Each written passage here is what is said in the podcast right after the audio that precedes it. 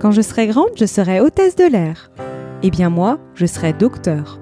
Et vous De quoi rêviez-vous enfant? Et maintenant, que faites-vous en vrai?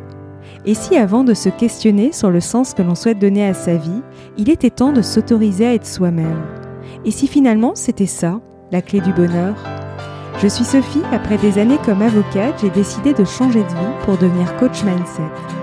Ma mission est d'accompagner les personnes qui hésitent à se lancer dans un projet professionnel, à gagner en confiance pour avancer et passer à l'action sereinement. Chaque jeudi, je partage avec vous, seul ou avec mes invités, des conseils et des réflexions pour mieux vous connaître, faire évoluer vos croyances limitantes et développer votre confiance et estime de soi. Si ces thématiques vous intéressent, je vous invite à vous abonner.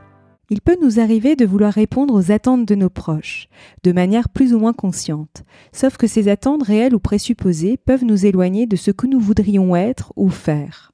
Certaines d'entre elles peuvent même nous pousser à renoncer à ce qui fait vraiment sens pour nous.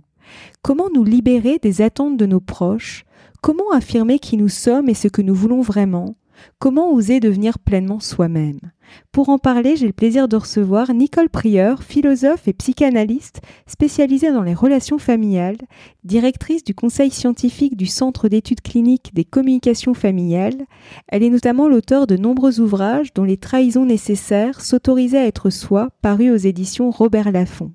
C'est un ouvrage que j'ai trouvé très intéressant et c'est la raison pour laquelle j'ai voulu vous emmener à sa rencontre. Bonjour Nicole et merci d'avoir accepté mon invitation. Bonjour, à vous aussi. Alors nous allons parler des trahisons et plus exactement des trahisons familières. De quoi s'agit-il concrètement? Alors les trahisons familières, effectivement, euh, c'est peut-être un mot qui, peut surprendre hein, quand on met trahison d'un côté euh, qui fait peur, c'est un mot qui fait peur, et familière, au contraire, on se sent peut-être plus en sécurité. Je les ai mis en évidence à partir du moment où je me suis aperçue que évidemment la famille c'est peut-être le premier lieu d'amour, de tendresse, de, bienveillance, etc. Mais c'est aussi le lieu des premières souffrances, des premiers sentiments d'injustice, des premières, j'ai envie de dire, trahisons, dans le sens où une trahison telle que je la considère, c'est quand on amène quelqu'un là où il n'est pas c'est-à-dire quand on, on, envoie des injonctions euh, auprès de ses enfants, auprès de ses amoureux, de ses amoureuses, euh, pour souvent avec la meilleure intention du monde, avec la bonne volonté du monde, on n'aime pas blesser les gens qu'on aime, et pourtant on arrive à les amener à renoncer à ce qui est important pour eux. C'est ça une trahison familière. C'est une, c'est quand malgré tout l'amour qu'on a, malgré toute la bonne volonté, les bonnes intentions, on est menaçant, dangereux et on fragilise l'autre. Mais c'est important, effectivement, je rebondis sur le l'intention, justement, c'est malgré soi, en fait. Exactement, c'est quand complètement à notre insu. Euh, alors vous allez me dire comment on s'en rend compte euh, On s'en rend compte justement parce que ça engendre, en, dire, ça engendre de la souffrance et la souffrance va engendrer à son tour des petits symptômes, euh, du malaise, de la tristesse. Ça n'a pas besoin d'aller forcément plus loin. Et je pense qu'effectivement être vigilant encore une fois, dans une famille, entre parents-enfants, euh, dans un couple, être vigilant à ces signes de malaise, de souffrance de l'autre, et se s'interroger sur euh, qu'est-ce que j'ai pu faire, qu'est-ce que ce que je peux demander à l'autre euh, peut, en quoi ça peut le rendre malheureux. Je pense que c'est vraiment une forme de respect de l'autre. Respecter l'autre, c'est mesurer comment ce que je fais, encore une fois avec la meilleure intention du monde, comment ce que je fais peut le blesser. Alors il ne s'agit pas de se prendre la tête tout au long de la journée, il ne s'agit pas de faire ça, mais il s'agit d'être attentif, d'être un peu vigilant et d'oser se poser des questions sur soi-même. Parce que du coup, euh, évidemment, ça peut sembler dérangeant, mais en même temps, en étant, j'ai envie de dire, plus ouvert à l'autre, on est aussi plus ouvert à soi. Et on, ça nous permet aussi de régler un certain nombre de choses, parce que si je fais souffrir l'autre malgré moi, c'est que moi-même souvent, je souffre aussi de quelque chose. Et c'est ça la question aussi intéressante. Mais finalement, si je suis comme ça, qu'est-ce qui se passe en moi? Qu'est-ce que j'ai besoin encore de libérer et d'ouvrir dans ma propre histoire? Donc tout le monde tout le monde est gagnant. Exactement, c'est très juste. Et euh, que faut-il entendre par loyauté familiale? Parce que finalement, derrière ça, il y a aussi cette notion de loyauté familiale. Tout à fait. Alors c'est un concept, si on peut dire, euh, euh, sur lequel j'ai travaillé pas mal de temps, euh, parce que d'abord je travaille beaucoup avec l'angle de la systémie, c'est-à-dire que ce qui m'intéresse dans une famille, dans un couple, ce n'est pas de désigner quelqu'un comme responsable d'eux ou comme quelqu'un ayant étant à l'origine des problèmes, mais c'est voir comment les interactions euh, sont quelque part, quelquefois mal enclenchées, et finalement on travaille davantage sur les interactions, sur comment on se place les uns par rapport aux autres, comment on peut justement être un peu plus attentif aux autres et à soi-même. Donc voilà, donc cette euh, approche systémique, euh, c'est beaucoup de, a été beaucoup influencée par les travaux de Marcel Mauss, qui est un anthropologue, euh, qui a au départ analysé, observé les, modalités de relations dans les, dans les tribus anciennes. Et il s'est aperçu que les relations s'instituent autour de trois mouvements. Hein, euh, et que finalement le don est au service du lien. C'est-à-dire, et on retrouve les trois mouvements, les trois mouvements, c'est le donner, recevoir et rendre. Quelqu'un donne à quelqu'un qui le reçoit et qui, parce qu'il a envie que la relation continue, fait un contre-don, donc rend à son tour. Ces trois moments-là, encore une fois, tissent le lien, tissent la relation et signifient qu'on a envie d'être en relation. Donc à partir de cette analyse-là, je l'ai un petit peu appliquée à la famille et je me suis aperçue que effectivement dans une famille, on le sait, tout commence par un don. Le don de la vie, ensuite le don de, euh, on transmet tellement de choses à nos enfants, mmh comme je dis, des choses très bonnes, hein, des valeurs, des représentations du monde, notre tendresse, en fait tout ce que vous voulez, un savoir-faire, un savoir-être, mais en même temps, on transmet aussi notre névrose, on transmet aussi les non-dits, les traumas euh, de, de, notre histoire familiale, euh, les, deuils plus ou moins bien faits, les sentiments d'injustice de des différentes générations. Donc, on transmet à un enfant un certain nombre de choses. Ce qu'il faut retenir dans un premier temps, c'est qu'à partir de ces dons, c'est donc créer immédiatement des dettes. C'est-à-dire qu'un enfant n'a même pas sorti sa première, n'a même pas crié son premier cri, n'a même pas sorti sa belle frimousse, euh, qu'il est déjà écrasé par les dettes. C'est-à-dire qu'au nom de tout ce qu'il reçoit, cet enfant, dès sa naissance et même avant sa naissance, euh, dès, qu'il naît, cet enfant-là est écrasé par les dettes. C'est-à-dire que au nom de tout ce qu'il reçoit, il est redevable. Il est redevable et euh, donc c'est le deuxième moment, recevoir dans une famille, c'est être redevable.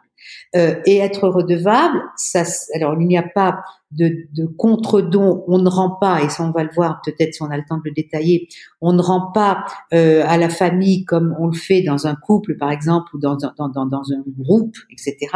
Mais euh, les, le, être redevable, ça entraîne des loyautés, c'est-à-dire que je suis redevable et au nom de cette redevabilité, je dois répondre aux attentes qui sont portées sur moi. C'est-à-dire que les dons créent des dettes et les dettes créent des loyautés. Au nom de tout ce que l'on reçoit en tant qu'enfant, on a à répondre euh, et surtout à répondre, j'ai envie de dire, aux idéaux des parents on devrait être l'enfant parfait de papa, l'enfant parfait de maman, la, meilleure petite, la meilleure grande sœur du petit frère, euh, et c'est impossible. Et c'est là où peut-être qu'on va voir que, alors du coup, ce don, ces dettes, ces loyautés qui s'enchaînent, ça a du positif. C'est ce qui crée ce qu'on appelle le lien éthique dans une famille. Hein. Mmh. Donc c'est un lien qui tient ensemble les membres, même quand on ne se connaît pas. Quelquefois ça tient euh, entre plusieurs générations, même quand on ne connaît pas les aïeux. Donc c'est un, tient, un lien très fort, très structurant, mais qui nous assigne à des places, qui nous impose des fonctions et euh, qui peut être justement très sclérosant. Donc, euh, c'est ça la notion de loyauté et tout ce que j'essaie de démontrer justement dans mon livre, c'est que il y a des loyautés qui nous construisent, qui construisent notre sentiment de filiation et d'appartenance, et il y a des loyautés qui nous amènent à nous trahir nous-mêmes, à dire qui, pour rester, pour essayer d'être le bon enfant, le bon fils, etc., on va faire des choses qui nous éloignent de nous-mêmes et qui nous rendent malheureux. Et du coup, c'est là où, pour ne pas se trahir, il y a des loyautés à mettre en œuvre. Et, et du coup, ce sont les loyautés que j'appelais éthiques, parce que ce sont des loyautés qui ne sont pas contre les injonctions familiales seulement, et ce n'est pas par la volonté de d'attaquer de, de, quelqu'un ou quelque chose, mais ce sont des loyautés qui sont faites pour me libérer moi d'injonctions, encore une fois, qui passent peut-être à l'insu de mes propres parents, et qui m'amènent et qui m'enferment là où je ne veux pas être, où je ne peux pas être. Je sais pas si c'est clair pour vous. Si, si. J'ai pris le temps parce que c'est tout un enchaînement, quoi. Oui, oui, tout à fait. C'est passionnant. Et ce qui me venait, alors je ne sais pas si c'est le bon terme, en tout cas c'est ce qui me venait en, en écoutant vos mots. Euh, Est-ce que quelque part, le fait de, si on suit cette, cette logique, pour être intègre, entre guillemets, envers soi-même, il est nécessaire, du coup, de trahir ce qui ne nous convient pas, en fait, mais par intégrité pour soi. C'est ça, c'est ça. Si vous voulez le but, et là aussi, c'est finalement, euh, encore une fois, toute mon expérience de, de thérapeute, hein, et peut-être même d'hypnothérapeute, parce que à la fin de certaines séances d'hypnose, qui sont de, très belles séances, où effectivement, où le patient ou la patiente a une expérience qui souvent s'accompagne d'un geste, hein, euh, qui se sent aligné et qui me fait le geste effectivement de quelque chose qui qui se, qui se réactive en lui et d'un sentiment de profonde cohérence et à partir de là d'être vraiment très vivant et, et ce sont des moments très très riches en émotions, euh, je me suis rendu compte que pour éprouver cette cohérence interne, cet alignement de soi à soi, hein, euh, encore une fois qui n'est pas contre l'autre, hein, cette, cette, cette sensation là, ça émane à partir du moment où on a l'impression d'être réconcilié avec soi, d'être juste avec soi-même, et, et ce sentiment-là, évidemment, je veux dire nécessairement, inévitablement, nous amène à désobéir à un certain nombre d'injonctions qui nous sont présentées et qui nous sont euh, qui nous sont posées enfin vers nous quoi. Enfin, je veux mmh. dire euh, et encore une fois ces injonctions elles sont inévitables enfin je veux dire là aussi des deux côtés hein. Mmh. il y a il y a des euh, Dolto disait, euh, un an, Dolto et Winnicott, hein, qui, voilà, Winnicott qui euh, a été un des premiers psychanalystes d'enfants et qui, qui, reste une référence très grande quand on travaille avec les enfants. Euh, Winnicott disait, on a besoin de rêver un enfant. C'est parce qu'on a rêvé, c'est parce qu'on a projeté sur lui un certain nombre de choses qu'il va croire en lui, qu'il va avoir une confiance en lui. Mais il a besoin de ça, de ça, un enfant. Mais à un moment donné, il a besoin de sortir aussi de ce rêve projeté sur lui et il a besoin de dire coucou, moi je suis un peu autre chose que ce que vous voulez faire de moi. C'est ça, exactement. Et finalement, c'est ce qui me vient, c'est prendre cette posture d'adulte à un moment donné et de ne plus être l'enfant, parce que finalement, dans, dans, dans nos vies, peu importe l'âge qu'on a, on sera toujours les enfants de nos parents. Ça, c'est inévitable. Mais à un moment donné, c'est se positionner finalement en adulte. Voilà, et c'est ça. Dans, dans les formules, j'aime bien les formules. Je dis qu'effectivement, euh, euh grandir, c'est trahir, c'est inévitablement.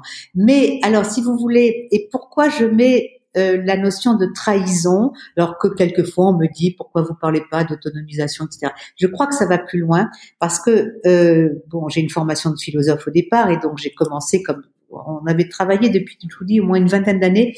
On avait fait un colloque sur cette notion de trahison familiale. Et à partir de là, j'ai travaillé sur l'étymologie du mot trahir.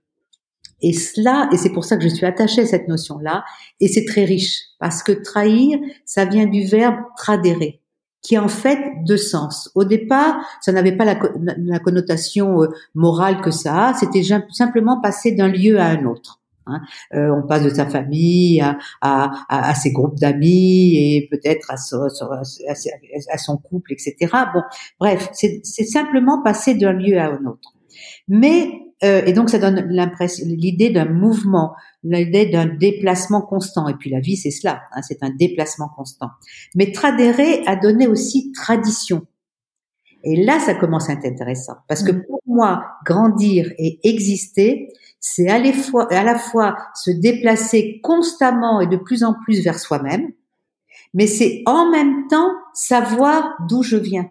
Mmh. Savoir respecter la tradition d'où je viens jusqu'à une certaine mesure. C'est-à-dire que me, me trahir certaines délo être dans une certaine mesure déloyale, ça ne veut pas dire tout rejeter. Et si je vous dis ça, c'est que dans le cheminement euh, que, dans lequel j'accompagnais mes patients, parce que maintenant je ne reçois plus de patients, euh, dans lesquels j'accompagnais mes patients, c'est effectivement, et c'est pour ça que je parle de trahison éthique, c'est effectivement oser trahir ce qui ne me convient pas, mais dans un deuxième temps, euh, une fois qu'on se sent libéré, reconnaître ce que j'ai reçu de ma famille, même si ce n'est pas tout à fait ce que j'attendais de recevoir, mais reconnaître quand même que j'ai reçu quelque chose d'important.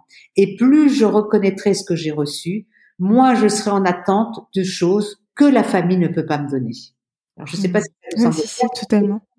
C'est aussi s'agrandir, c'est solder les comptes, c'est-à-dire ne plus attendre de mes parents, de ma famille, qu'elles m'apportent ce qu'ils ne m'ont pas donné quand j'étais enfant, ce qu'ils ne peuvent pas me donner, parce, pour plein de raisons. Hein. Mm. Et du coup, je le comprends. Et du coup, euh, là aussi, on travaillait très bien en, hypnose. Je m'apporte à moi-même euh, la, disons, la sécurité euh, que mes parents n'ont pas pu me donner. Il est mm. inutile de le chercher parce qu'ils ne peuvent plus me le donner. Ils me l'ont pas donné, c'est qu'ils ne pouvaient pas. Et c'est terrible si on le reporte cette attente-là, si on la reporte sur nos enfants, sur nos amoureux, etc., parce qu'ils ne peuvent pas nous l'apporter non plus. Donc le chemin, c'est et du coup, c'est tout ça grandir. C'est trahir, c'est reconnaître ce que l'on a reçu, et c'est se donner les moyens vraiment d'être véritablement autonome. Et, du coup, on est beaucoup plus ouvert dans les, vers les autres. C'est pas une autonomie qui nous ferme, c'est vraiment être être très, j'allais dire, être autonome parce qu'on est tranquille. Les autres ne nous menacent plus. On mm. a une sécurité intérieure suffisante pour accepter les remises en cause dont on parlait tout à l'heure. Totalement. Et finalement, je me dis quand on ressent un manque d'épanouissement, bon, je vais pas euh, généraliser, c'est pas du tout le but de ma question, mais quand on ressent un manque d'épanouissement, par exemple dans sa vie personnelle ou professionnelle, est-ce que ça peut être lié, peut-il y avoir un lien avec les loyautés familiales? Tout à fait, tout à fait. Et il y a un lien avec ces trahisons qu'on n'ose pas mettre. C'est ça. Parce que ce qui nous freine, c'est que on a tous un besoin de reconnaissance absolue, on a tous un besoin d'être aimé. Hein, je veux dire, euh, c'est logique, c'est assumé. nous, les psys aussi, on a ce besoin-là. Donc, je veux dire, on ne peut, on peut pas éviter de passer ce besoin-là. Hein. Mais, mais il faut être vigilant euh, on, est, on, il faut être vigilant et c'est ça souvent le malaise que cela crée en nous, la culpabilité. C'est au nom de cet amour que j'attends de l'autre, je ne vais pas me placer là où il n'a pas envie que je sois. Donc je ne vais pas lui désobéir, je vais tout faire pour me fondre dans les désirs de l'autre et je vais oublier mes propres désirs. Et effectivement, si je si j'oublie mes propres désirs, c'est l'essence même de la vie, le désir. Hein. Mmh. Euh, c'est savoir, euh, voilà, c'est nos projections dans l'avenir, etc.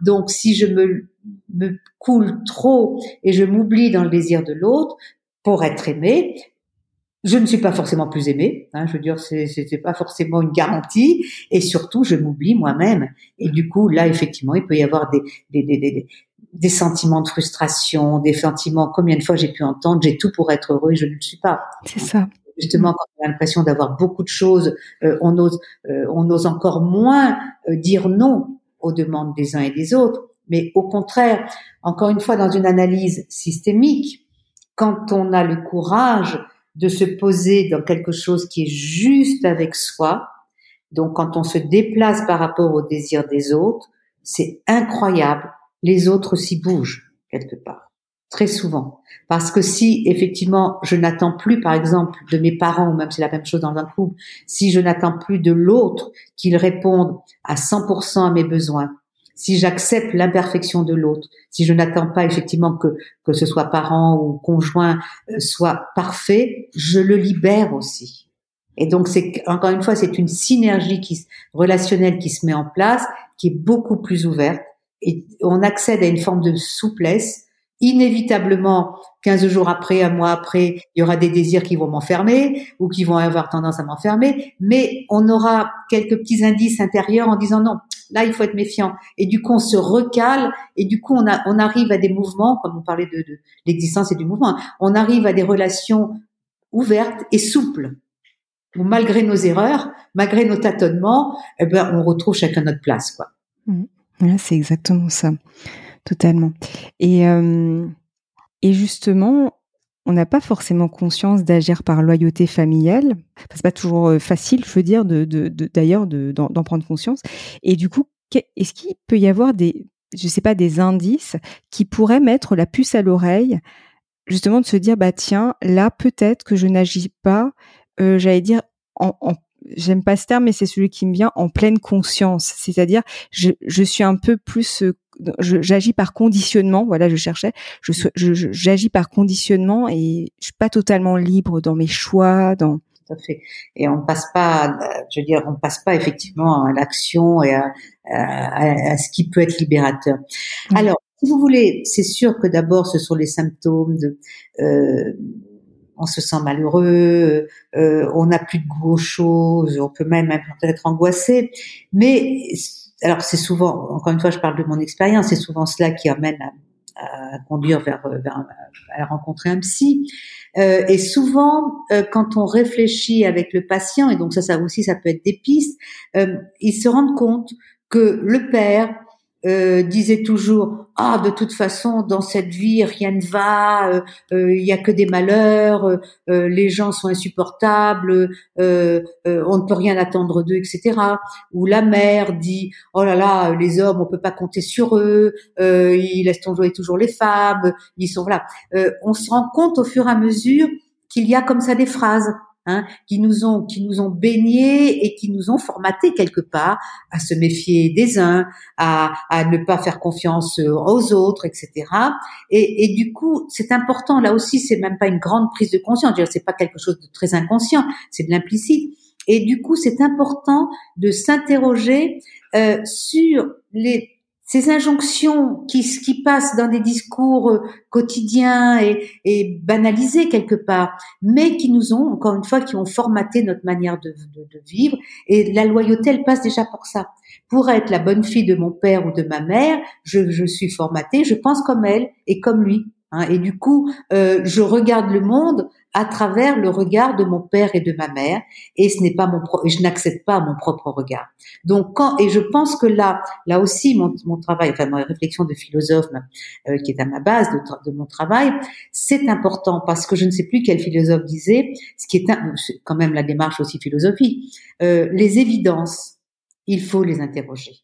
Plus les choses nous semblent évidentes, plus on a l'impression que ça va de soi, hein, les stéréotypes, on le sait, hein, euh, plus il faut les interroger, parce que justement, ce sont tous ces stéréotypes qui nous enferment. Ce sont des stéréotypes familiaux, mais ce sont des stéréotypes aussi euh, euh, sociétaux. Hein. Donc, quand on a l'impression qu'on navigue dans des choses évidentes, et, et quand on est parent, on a une chance, c'est-à-dire que les enfants vont nous aider à réagir. Ils vont nous dire, mais, mais ça suffit de nous dire ceci ou de nous dire cela. Euh, voilà. Et du coup, je crois qu'il faut saisir. Alors là, il faut s'alerter, il faut dire, mais ils ont peut-être raison. Je, le redis parce que je l'ai peut-être entendu, ou c'est peut-être dans toutes les publicités, parce que les publicités aussi, elles transmettent plein de stéréotypes. Hein.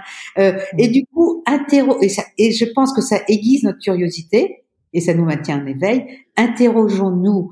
Euh, puis je, encore une fois, c'est mon, mon, angle philosophique peut-être, mais je trouve ça génial et très vivifiant de se dire, mais j'ai pris ça pour acquis, hein, j'ai pris ça, euh, euh, voilà, euh, comme si c'était la vérité. Mais est-ce que c'est si vrai que ça? Euh, On a beaucoup travaillé sur la question d'argent, hein, et on se bat contre. Et ça, c'est terrible. On se bat contre le stéréotype en amour, on ne compte pas. Et toutes les, toutes les travaux que j'ai pu faire, c'est de mettre en évidence qu'au contraire, plus on aime, plus on compte. Hein. Donc les stéréotypes, on ne se rend pas compte à quel point ils nous enferment. Et la famille est un lieu où, voilà. Donc, interrogeons nos, nos évidences et laissons nos enfants nous interroger. Oui, mais c'est très juste et c'est vrai que c'est finalement adopter un peu cette position, j'allais dire, prendre un peu de recul, enfin de la hauteur, faire un pas de côté et à un moment se dire, voilà, je m'observe entre guillemets, je m'auto-observe. Ouais. Tout à fait faire un pas de côté, euh, euh, prendre de la hauteur. Encore une fois, c'est encore une forme de libération. C'est ça.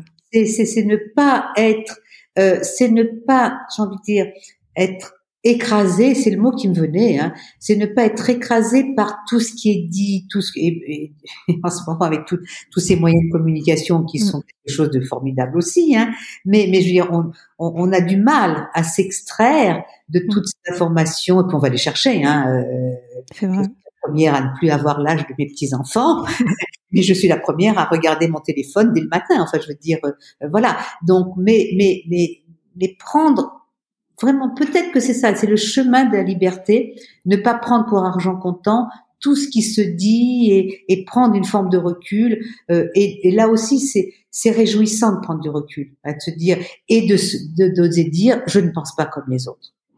Et, mm. ça, c'est important parce que c'est une manière aussi d'affirmer sa singularité.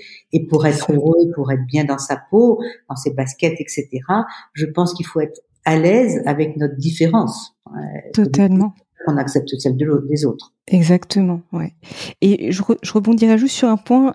Vous en avez déjà un petit peu parlé, mais j'aimerais insister sur ce point. Vous avez écrit dans votre livre que la loyauté implique inévitablement la déloyauté.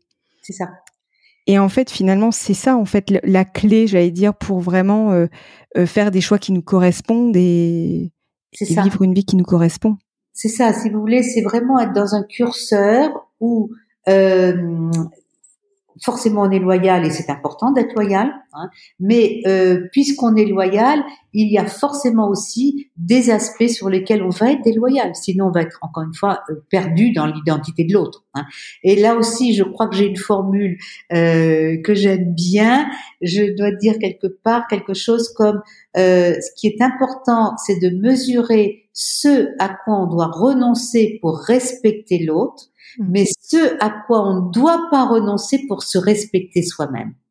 Vraiment un curseur. Hein, et dans chaque situation, à chaque moment, et quelquefois, on est forcément, et je crois qu'on peut le faire en conscience, quand nos, je sais pas quoi, nos, nos, proches euh, sont malades, ont besoin de nous, Là, effectivement, on peut donner un peu plus de nous, on peut perdre euh, quelque chose pour de nous pour l'autre, mais mais le, mais le faire parce qu'on est d'abord, comme vous dites, en conscience et parce qu'on y adhère, parce que ça a du sens pour nous.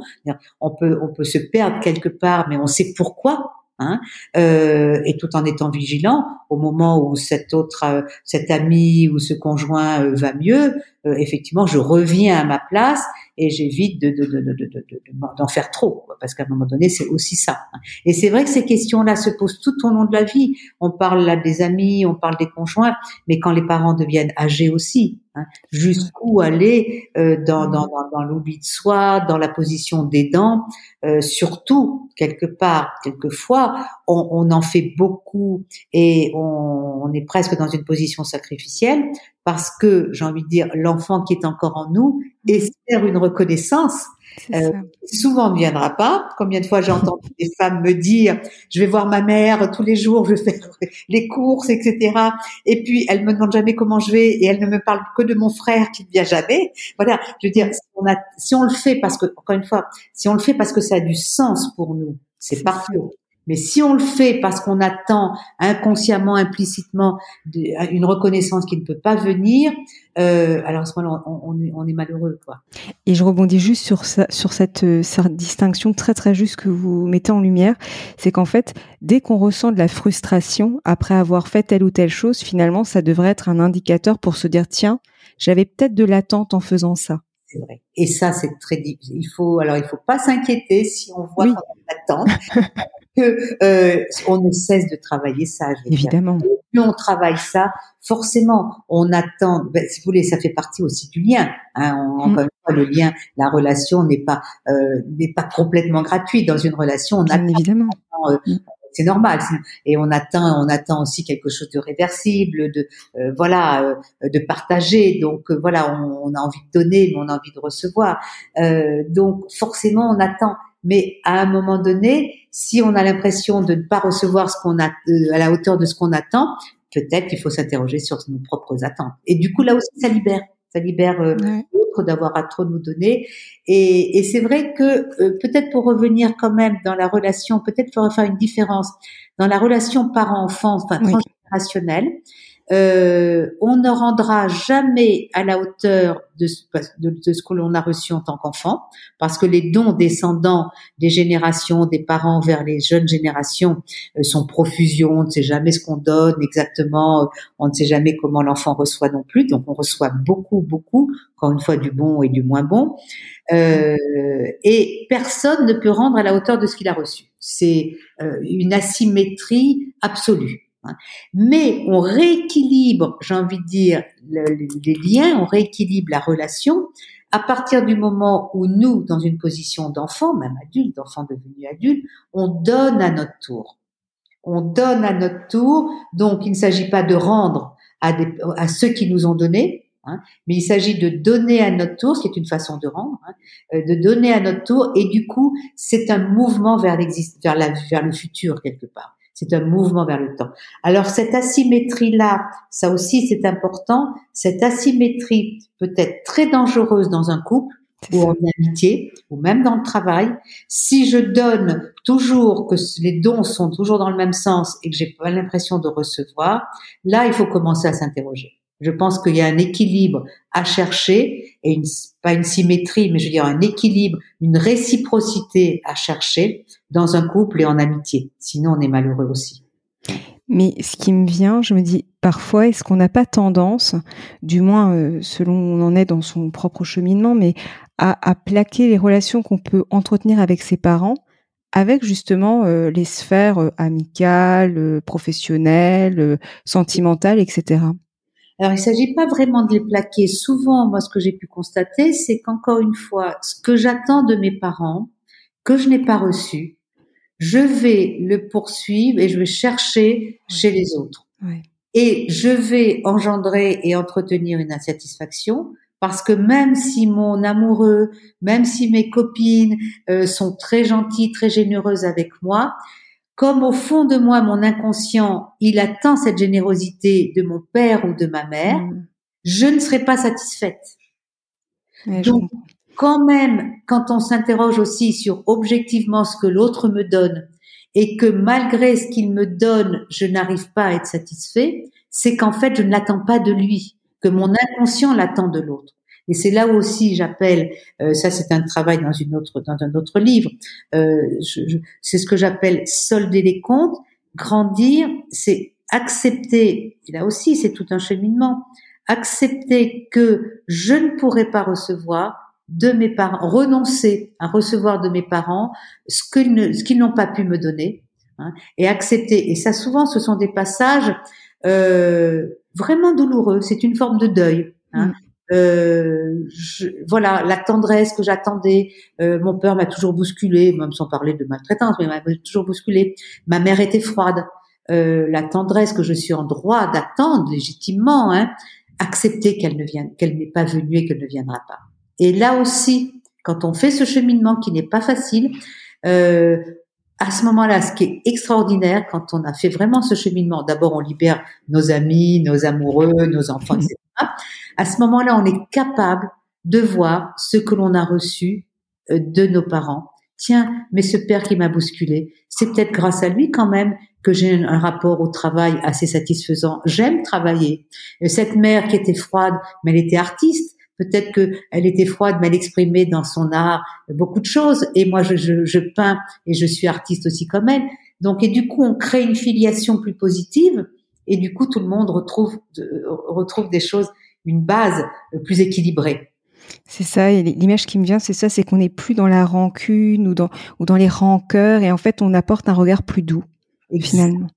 Cette douceur que j'attendais qui n'est pas venue, j'arrive à l'instituer dans, le, dans, dans la relation. Ça, c'est formidable. Ah, c'est formidable. formidable.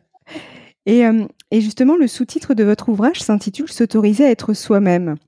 Oui. Et du coup, que signifie être soi concrètement? Parce que finalement, c'est le travail d'une vie. c'est ce que j'allais dire. Bah, écoutez, être soi, j'ai envie de dire, parce que j'allais dire, ce qui me vient là, c'est être dans le plaisir d'être avec soi. Ouais c'est constamment être en mouvement, c'est constamment se, se, surprendre soi-même, c'est constamment voir ses propres ressources, voir ses propres échecs aussi. Mais j'ai envie de dire, c'est vraiment d'être, je sais pas, c'est d'être en amitié avec soi-même. Hein. Euh, c'est de pas trop s'en vouloir. Hein, euh, c'est pas seulement l'acceptation, mais d'accepter qu'on est, j'allais dire, presque aussi toujours à la recherche de soi-même. Hein, euh, soi qui est toujours à créer, à recréer, à, retravailler et, et, et, vraiment prendre du plaisir à ce travail permanent sur soi. Parce que c'est comme c'est comme ça c'est un c'est un avançant en marchant en, en, faisant des pas de côté en se trompant euh, qu'on se découvre. Et du coup, euh, avec effectivement, euh, euh, avec toujours les présences des autres qui viennent nous interroger, qui viennent nous déranger, euh, mais avec lesquels, heureusement, on peut faire des bons, des bons, des bons parcours et des bons cheminements. Donc, effectivement, euh, être en amitié avec soi, ce qui nous permet d'accueillir et de partager beaucoup de choses avec les autres. Exactement. Et je rebondirai juste sur un point, c'est cette mise en mouvement qui est importante parce que c'est vrai, c'est que c'est pour avoir aussi une relation qui, une relation avec soi, euh, j'allais dire euh, bienveillante et enrichissante. C'est, mm. j'allais dire, c'est c'est grâce aussi au mouvement en fait, qui c'est comme une roue en fait. J'ai cette image là qui me vient, mais c'est ça. Oui, c'est clair. Et parce que pourquoi? Parce qu'au fond, au fond, au fond de soi, c'est très existentiel. C'est moins psychologique là qu'existentiel. C'est plus existentiel. C'est-à-dire que la vie, c'est le mouvement. C'est ça le changement permanent. Hein. Euh, tout change autour de nous, les, les, les, les forêts. Euh, je ne regarde pas forcément le négatif actuellement écologique. Mm. Les, les, fleurs euh, sont toutes différentes les unes des autres, ça se transforme, etc. donc être dans le mouvement, c'est rester dans le mouvement de la vie. Et c'est se sentir vivant. Hein. Effectivement, comme les saisons, on peut passer des moments euh, euh du moins rigolos. Moi, je n'aime pas trop l'hiver, hein, c'est moins rigolo, mais mais euh, après il y a le printemps. Dire, euh, c'est ça, c'est c'est c'est j'allais dire presque s'abandonner Hein, euh, à, à, à, ce mouvement-là de la vie, aux, aux, aux séquences hein, qui se succèdent, et, et du coup, c'est aussi une façon de garder toujours l'espoir. Hein parce que euh, c'est quand on est rigide, quand on est fixe, quand on est figé. Alors quelquefois on est tellement malheureux qu'on est figé. Enfin, je veux dire. Bien sûr. Pas le problème de l'être à un moment donné, c'est inévitable à un moment donné. Hein. Mais mais c'est trouver les moyens et aujourd'hui quand même grâce aux aides psy, à plein d'aides, hein, euh, méditation, psy, etc. Euh, on arrive à, à, à sortir de, de, de, ces figes, de ces rigidités hein, que, que, qui nous rendent malheureux et du coup voilà de se remettre en mouvement. Euh, c'est une façon de, de, de garder l'espérance. Et je pense que dans notre, à notre 20, dans notre 21e siècle, c'est vraiment de ça dont on a besoin, euh, garder l'espérance malgré toutes les mauvaises nouvelles qui nous accablent. Mmh. Euh, voilà, euh, voilà, voir quelles sont quand même les ressources qui peuvent percer euh, euh, dans, dans, dans, ces tunnels que l'on traverse et voilà dans lesquels on est engagé, quoi. Et si je résume, donc trahir ses proches est nécessaire pour se sentir aligné, en accord avec soi. Et Comment assumer la déloyauté familiale et justement ne pas ressentir de la culpabilité? Parce que vous en parliez, mais j'aimerais mettre un peu plus le focus sur ce sentiment de culpabilité qui est quelque part presque inévitable. Ah non, mais c'est non seulement inévitable, c'est souvent ce qui rend la trahison difficile. Mmh. Alors souvent, euh, je peux dire à mes patients, ou j'ai pu dire à mes patients, c'est que vous n'avez pas trahi jusqu'au bout. Et trahir jusqu'au bout, c'est assumer la mauvaise image que l'on a à un moment donné. Et l'assumer, on l'assume en faisant deux choses. On l'assume en mesurant qu'encore une fois, que ce n'est pas contre l'autre et qu'on n'a pas cherché à attaquer l'autre, même si l'autre, que ce soit parent ou euh, quand un parent projette sur nous euh, de nous emmener dans telle voie professionnelle alors qu'on choisit à un moment donné d'en faire une autre, hein, euh, ce n'est pas contre le parent, mais c'est pour, encore une fois, pour se diriger vers soi-même. Et, mais trahir jusqu'au bout, c'est accepter qu'on est déçu nos parents. Mmh.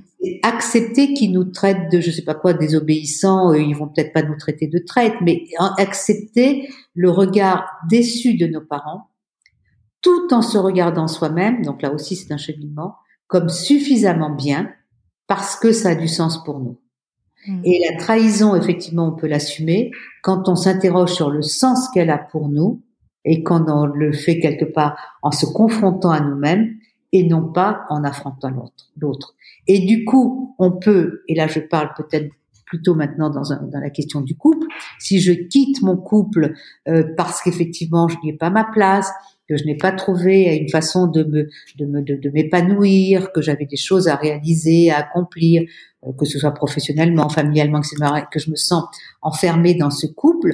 Euh, à ce moment-là, si je quitte ce couple, c'est important euh, aussi de me dire que l'on on le fait donc dans, dans, dans ces deux premiers cheminements euh, en reconnaissant ce que j'ai reçu de l'autre hein, que ce n'est pas contre l'autre et en même temps en reconnaissant la souffrance que je peux infliger à l'autre je reconnais et donc je me reconnais moi comme méchant. Et c'est ça qui est difficile.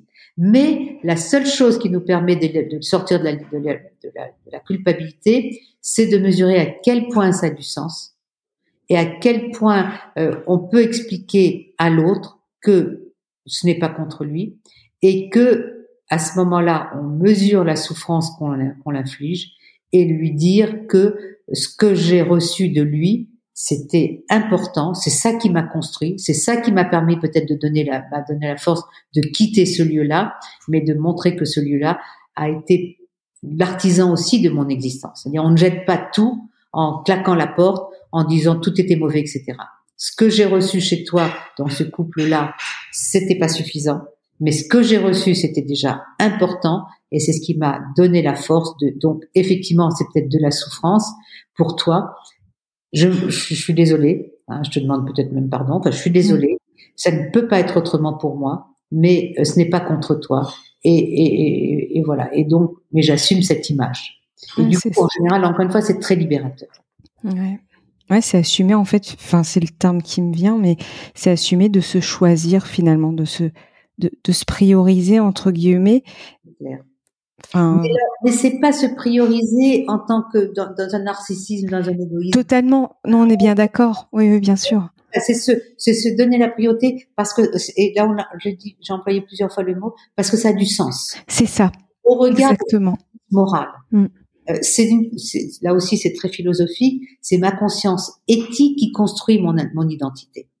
Et c'est aux yeux de ce qui fait sens pour moi, aux yeux de mes valeurs princeps finalement, mm. que j'ai, c'est ça qui me donne un sentiment de cohérence. Hein, quand j'ai l'impression que je ne tra je trahis pas mes, mes, mes valeurs fondamentales, hein, que je suis en accord avec moi, et c'est vraiment ça qu'il faut expliquer aux uns et aux autres. Hein, je, euh, ce n'est pas l'autre qui m'empêchait, mais, mais encore une fois, c'est la relation qui m'empêchait. C'est l'autre qui est méchant, mais dans cette relation-là, je n'avais pas ma place. Mm. Euh, et on n'en veut pas l'autre, mais on, on, va on va vivre quelque chose d'autre ailleurs parce que je vais vers ce qui a du sens pour moi. Et je, encore une fois, je reviens à notre 21e siècle. Je pense que c'est très important qu'on ait des individus, qu'on ait des sujets, qu'on ait des personnes qui osent affirmer et défendre ce qui a du sens pour eux. C'est vraiment renforcer des, des citoyens éthiques et encore une fois, on en a besoin, on en a besoin vraiment à mm. tous les Ah, je partage totalement votre avis. Vous parlez de, priorité, c'est poser la priorité de ses valeurs. C'est ça. En fait, c'est ça parce que je cherchais le terme, je me suis priorisée, ça fait un peu égocentre. C'était pas le terme, mais c'est ça, c'est exactement prioriser ses valeurs, prioriser ce qui a du sens pour soi, en fait, tout simplement, ouais. Tout simplement. Ouais. C'est simple que ça, mais. ouais, oui, non, c'est sûr. c'est plus facile à dire qu'à faire, mais. mais en même temps, en même temps, c'est une démarche extraordinaire. Mm. Et je crois que quand on y est, il faut mesurer la chance que l'on peut avoir quand on se met dans cette démarche-là. Parce que mm. euh, on est ouvert, et quand je parlais d'être ouvert aux, enfin aux autres, mais surtout on est ouvert au monde. Parce que le sens, on peut le chercher euh, euh, dans sa famille, on peut le chercher dans son couple, on peut le chercher dans, dans des mille, mille et une choses qui nous, qui nous ouvrent la porte aujourd'hui. Enfin, je veux dire, on a quand même ce 21e siècle qui, qui n'est pas facile. Euh, il nous ouvre quand même des perspectives énormes, euh, des connaissances, enfin, extraordinaires aussi. Mm. Donc, je pense qu'il faut aussi ouvrir plein de portes devant nous. Et c'est comme ça qu'on saura qu'est-ce qui fait vraiment sens pour nous. Totalement. Avant de terminer, quels conseils aimeriez-vous donner à nos auditeurs pour les aider à faire un premier pas vers eux-mêmes, en fait, en laissant de côté un peu les attentes éventuelles de leurs proches ou, euh, de leur entourage euh, personnel ou professionnel? J'ai envie de dire, euh, c'est drôle ce que je vais vous dire, c'est aller se chercher, aller chercher là où ils sont, aller chercher ce qui est important pour eux, aller chercher là où ils se sentent vivants là où ils ont l'impression vraiment d'être en accord avec eux, être dans la joie avec eux-mêmes, dans toutes les expériences possibles, c'est-à-dire euh, quand on se promène au bord de l'eau, euh, quand on voit un coucher de soleil, quand on voit des étoiles, euh, donc souvent effectivement avec la nature, mais aussi ça peut être la découverte d'un pays.